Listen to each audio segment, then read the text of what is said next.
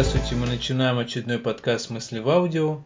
Сегодня у нас 11 мая 2020 года. Высказывание представителя ВПСР уже много лет назад, который сказал, какой должна быть наука в 21 веке. И вот вместо того, чтобы ответить на этот вопрос, какой должна быть наука в 21 веке, представитель ВПСР предложил переформулировать вопрос и сформулировать его так. Для чего нужна наука в 21 веке? Сегодняшнюю встречу тоже предлагаю назвать э, не какие книжки лучше читать или какую литературу лучше читать, хорошую, плохую, отечественную, классическую или э, постмодернистскую, а для чего нужно читать книги, для чего нужны тексты, для чего нужна письменная вот эта текстовая литература, потому что способов э, передачи информации стало много. Через сначала пленку, там диски, теперь облако, есть, э, есть аудиоформат, видеоформат, различные конференции, выступления,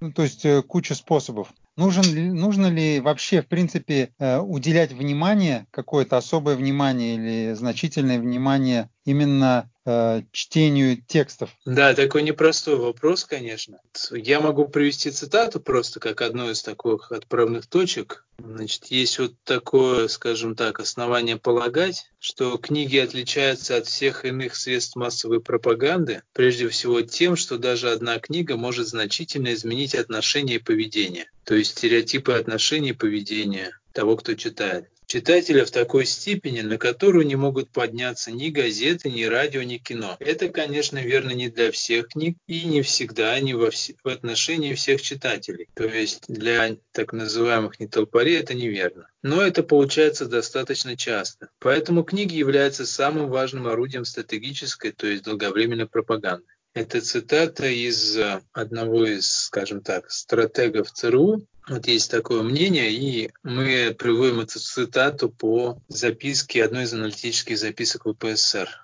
одно из таких, скажем так, положений. Тут можно говорить, насколько это, так скажем, верно или неверно, но оно присутствует. То есть действительно, на мой взгляд, книга, в отличие от других источников, опять же, не все книги, не всегда, то есть есть разные книги, но, на мой взгляд, когда читаешь книгу, все равно так или иначе в большей степени погружаешься. Вот отчасти мы это в нашем аудио рассматривали в предыдущем. Такое. Название точно не помню, но, в общем, можно найти в подкастах. Вроде зачем да, читать зачем читать книги, да, а не, а не смотреть видео. Да, да, да, вот. То есть отчасти мы там эту тему затрагивали, и здесь как раз таки можно продолжить, что когда читаешь, ты довольно серьезно погружаешься, довольно так плотно заходишь в, в информацию, то есть книгу прочитать поверхностно сложнее, чем просмотреть фильм или аудио послушать. Все равно в среднем. Чтобы иметь в виду, вспомнить содержимое, какую-то информацию оттуда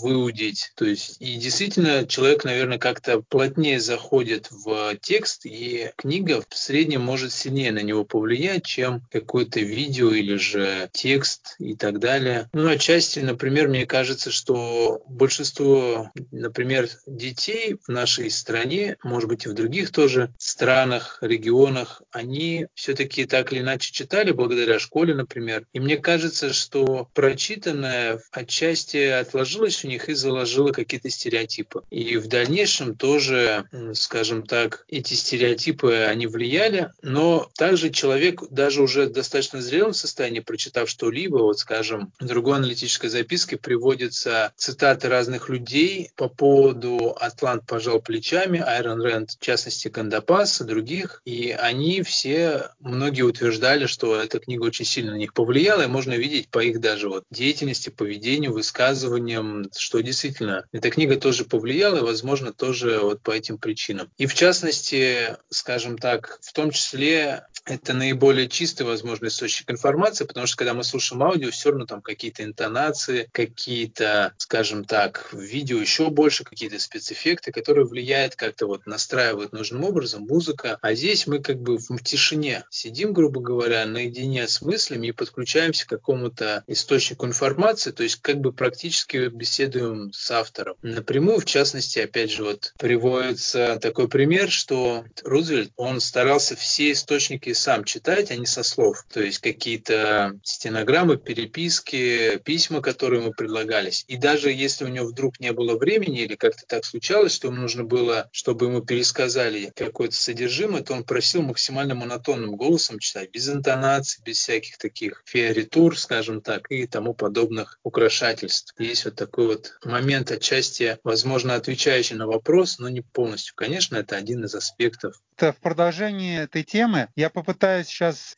сходу вот так примитивно сравнить восприятие видео, аудио и текста. Когда идут в кино, да, и жуют попкорн, например, во время просмотра фильма, вот мне кажется, что больше работает бессознательная часть, а сознание работает меньше. Может быть, даже воля работает минимально, и, соответственно, внимание тоже. И информация заходит даже в расслабленном состоянии, даже при жующей челюсти. С аудио, наверное, примерно то же самое. То есть звук входит в бессознательный в обход сознания. А вот э, когда идет чтение текста, то если не включается сознательная часть, то есть воля внимание, то информация, наверное, заходит плохо. Потому что, может быть, отдельные слова какие-то заходят там, какие-то отдельные буквы, может быть, заходят, закорючки. Взаимосвязи между словами, они не зайдут, наверное. Они должны заходить только при наличии какого-то усилия. Поэтому чтение текста это предполагает э, усилие. А раз идет усилие, то работает и сознательная часть, и бессознательная часть в совокупности. Поэтому закладывается какая-то база, наверное. Возможно, так вот, это сходу так вот, как мысль. Это интересная мысль, да, я что-то об этом не думал. Еще вот вчера тоже интересная мысль, тоже она, я думаю, будет здесь к месту. Так просто поверхностно, это вот экология ноосферы, и отчасти вот как-то это перекликалось.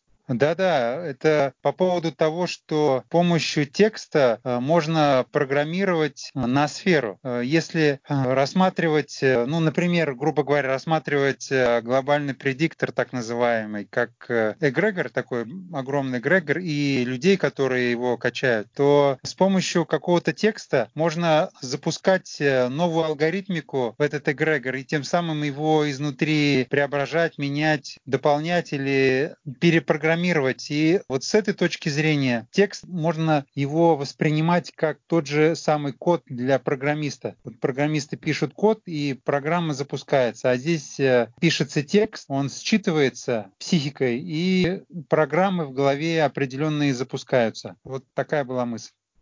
Да, я могу подтвердить, как причастный к программированию, что действительно книги во многом похожи на программный код. И вообще текст программного продукта, программный исходный код, он похож, точнее как, с одной стороны это просто текст, но с другой стороны это алгоритм, то есть это реализация некого алгоритма, и этот алгоритм выполняется не в пустом пространстве, а он выполняется в некой операционной системе, то есть в наборе других алгоритмов. Ну, грубо говоря, можно провести аналогию с психикой, что книга тоже, она не в пустом пространстве висит, а она сгружается в уже готовую стереотипную базу и влияет на стереотипы. То есть это не просто текст, это еще и алгоритм, который влияет на мышление, на поведение некого индивида, сталкивающегося с этим текстом. Я хочу продолжить эту тему. Если представить или понять, что целью программиста или того, кто пишет код, является управление, то есть с помощью кода он пытается управлять э, железом каким-то или чем-то, какой-то машиной, допустим, с помощью этого кода, то если перенести это на книги, то тот, кто создает текст, он тоже пытается воздействовать на читателя. По-моему, в одной из работ у ВПСР было сказано, что основная функция языка не коммуникация, там еще что-то, не передача информации, а именно магия, э, то есть именно управление с помощью текста, устного текста или письменного текста. И здесь тоже, если посмотреть на книги, то получается, что люди именно, те, те кто пишет книги, пытаются именно программировать, хотят они этого или нет. Даже если они развлекают, они все равно невольно программируют своего читателя читателя, потому что они вызывают в психике какую-то реакцию с помощью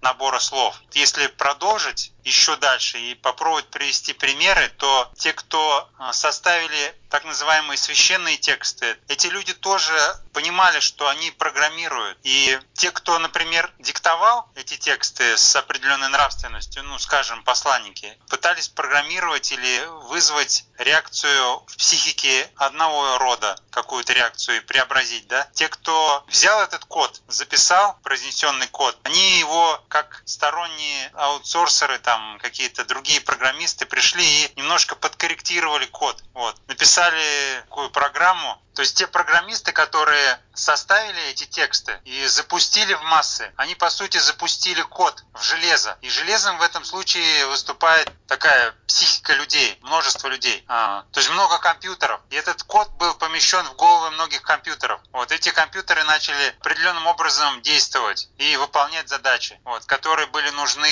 авторам кода. Очень важно, чтобы сам компьютер, то есть сами получатели этого кода, исполнители кода, сам этот код не могли полностью анализировать, а, заниматься самоанализом. Поэтому э, сотрудники религиозных учреждений никогда не призывают людей, например, читать полностью от корки до корки, там, с, с каким-то анализом, там, с карандашом в руке и трактовать этот текст они выборочно из текста выбирают только определенные строки кода, зная, что та или иная строка вызовет э, определенную реакцию в психике у носителя, у компьютера. Ну, компьютер имеется в виду голова человека. Вот можно вот такую аналогию попробовать провести. Да, это интересная аналогия, и опять же, проводя аналогию с программным обеспечением, могу сказать, что есть программное обеспечение с закрытым исходным кодом, а есть программное обеспечение с открытым исходным кодом, и многие операционные системы и корпоративные программные продукты, которые мы используем, в том числе Skype, насколько я знаю, они являются программным кодом закрытым. И здесь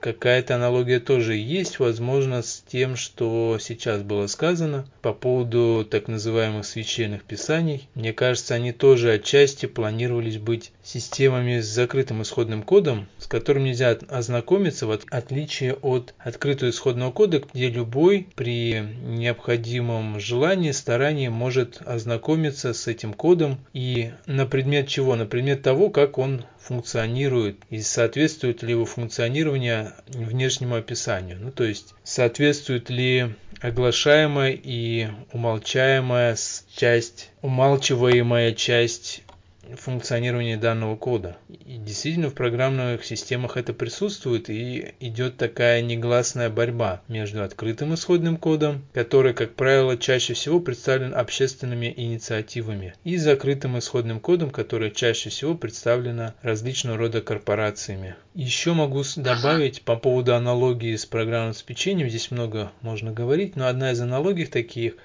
довольно интересных, это то, что текст является одним из языков описания мира, грамматика наряду с э, другими, например, тот же самый программный код – это один из способов, один из языков описания мира. И грамматика, она, на мой взгляд, становится тем более программирующей, чем она является такой лексически строгой. В программировании, например, мы не можем определить переменную, точнее использовать переменную, если мы ее не определили и не инициализировали. И это вызовет ошибку либо при каких-то разных языках программирования софт может, программное обеспечение может функционировать, но он будет глючить. Например, в языке C можно обязательно нужно инициализировать переменную, но нельзя туда, можно туда ничего не помещать. Точнее, можно обязательно нужно объявлять переменную, но можно туда ничего не инициализировать, не помещать. И туда будет загружен всякий мусор, и в частности это может привести к разного рода манипуляциям, хакерским атакам и так далее. Там есть разные атаки, которые с этим связаны. По аналогии с текстами можно сказать, что если в тексте переменная, что это такое? Это некий термин. То есть термин объявляет, означает, что он появился в тексте, а термин инициализирован это означает, что у него есть определение. Если определения нету, то это открывает также некие возможности к манипуляциям, к, скажем так, хакерским атакам хакеров, но уже такого некого эгрегориального довольно ноосферного, может быть, биополевого уровня. Ну, например, часто можно видеть тексты. Вот я читал Мильза о свободе, и вначале я прочитал где-то первую главу. Я не, не скажу, что подробно изучал этот текст, но первую главу прочитал, и я не увидел там четкого методологического определения, что такое свобода. Хотя весь текст посвящен этому термину. Но там не было, что свобода это то-то, то-то. Там везде писалось, что свобода это классно. Ну, я так упрощенно, конечно, говорю, но свобода это классно, свобода это круто. Государство лишает вас этой свободы. Скажем, мне так кажется, что таким образом, когда нет лексически четкого определения, то опять же происходит вот такая вот хакерская атака, когда у каждого инициализируется переменная, то есть, например, термин свобода, каким-то своим содержанием. И получается, что таким образом можно манипулировать объединяя людей и накачать эмоции. То есть все подключают не область сознания, а функционируют на бессознательном, к которому есть доступ. То есть к области сознания доступа, скорее всего, извне нету. Ну, по крайней мере, ну, там при разных умолчаниях, сейчас их раскрывать не будем, но к области сознания нету доступа. А вот к бессознательным областям это открытая система, и туда есть доступ при, опять же, различного рода умолчаниях. И таким образом происходит хакерская атака. Получается, цель хакерской атаки в чем? Получить управление какой-то системой. И здесь то же самое. То есть получается управление психиками людей, какие-то субъекты или группы людей, или какие-то эгрегориально-сферные циклы, эгрегоры, они получают доступ к рычаги, скажем так, управлению психикой. Например, просто у каждого есть свое определение. Есть что-то такое приятное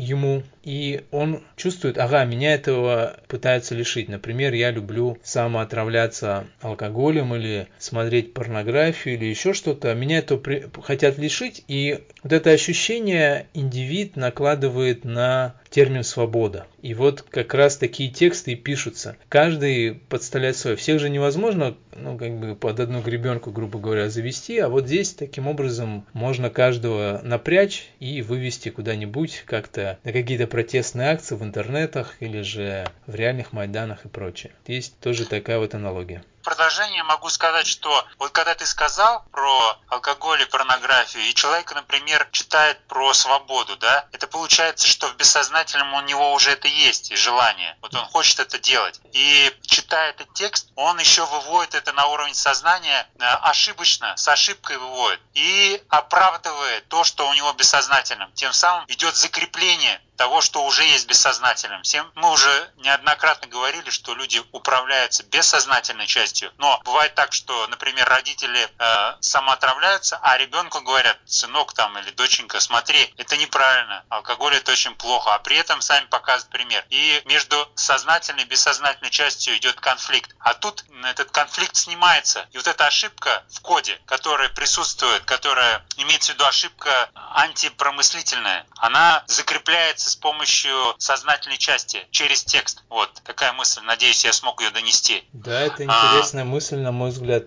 Скорее всего, что-то такое так и есть. Это интересно. В продолжении еще как пример, если взять тексты, так называемые священные, да, их писали люди или составляли люди, скорее всего, с целью манипуляции. Да, их вот составляли и понимали, что нужно управлять. Хотя в этом тексте, конечно, очень много адекватной информации. Если ее правильно считывать и правильно анализировать, анализировать. И этот текст изначально действительно, возможно, замышлялся как закрытый код. То есть его было запрещено интерпретировать. Он только должен был выполняться и все. И как альтернатива вот этому, как реакция среди населения, если взять даже, например, Коран, да, реакция на вот этот догматизм, который навязывался с помощью этого текста, проявлялся через мужскую психику, больше через так называемые, например, истории Хаджи Насреддина, как, как вариант, а вот э, через женскую психику сказки «Тысяча и одной ночи», где тоже вроде бы что-то восточное, тоже примерно та же тематика, вот, но там уже нету догматизма.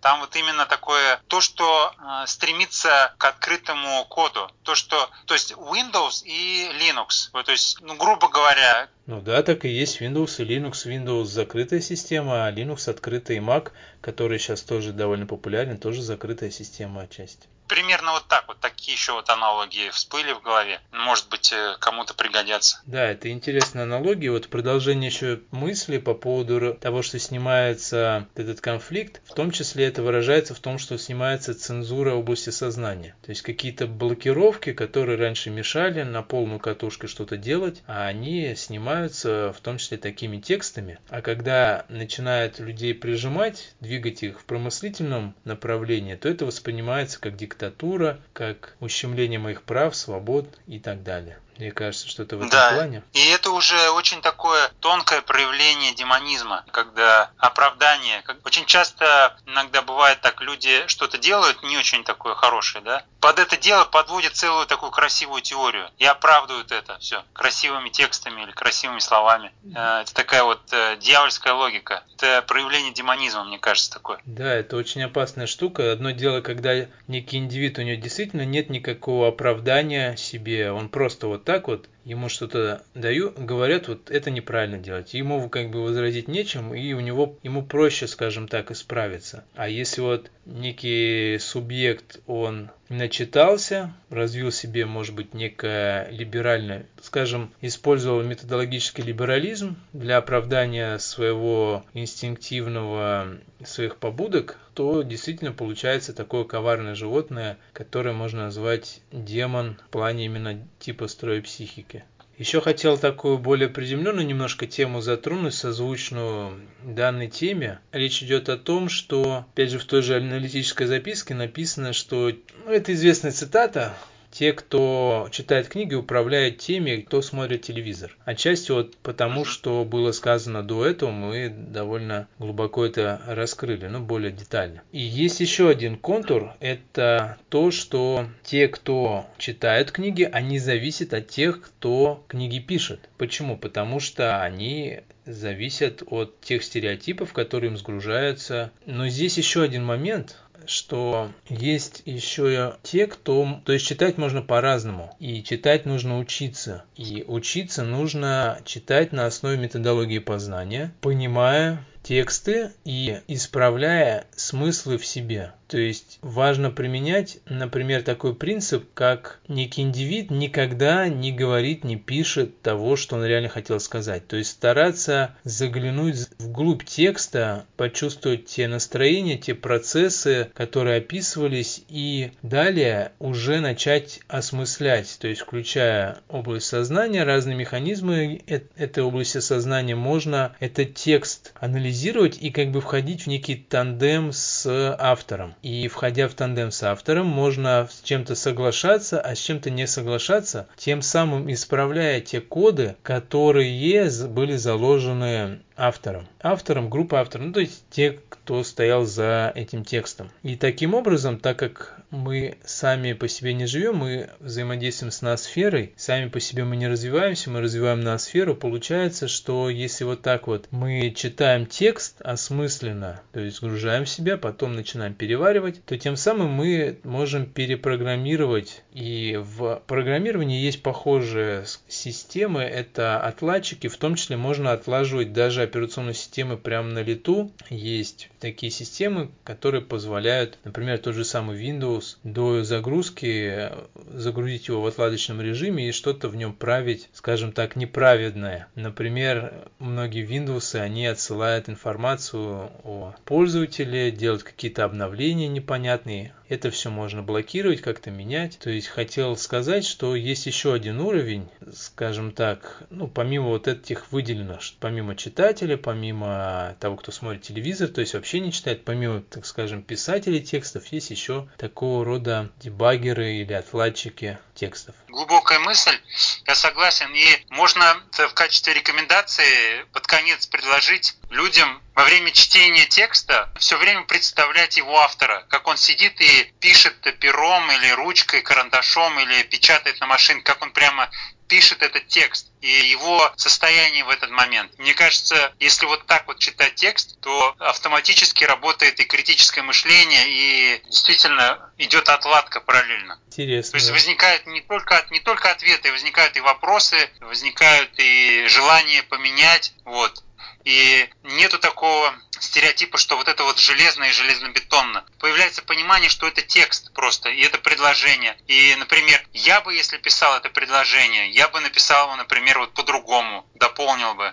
Mm, да, это интересно тоже такое функционирование, даже вот на таком уровне, это важное изменение, на мой взгляд. Я, я в некоторых э, статьях, например, в ТО, э, читал анализ э, работ ВПСР, и там были исправления, например, использование глагола «пить». Вроде бы сам контекст был хороший в тексте, само направление текста, там все было доброжелательно, все в промысле, но вот такая небольшая ошибка в коде была устранена. Заменен глагол «пить» на глагол «принимать алкоголь» или «сам отравляться», mm-hmm. который работает лучше. Да-да-да. Это были подкасты «Мысли в аудио». До следующих встреч.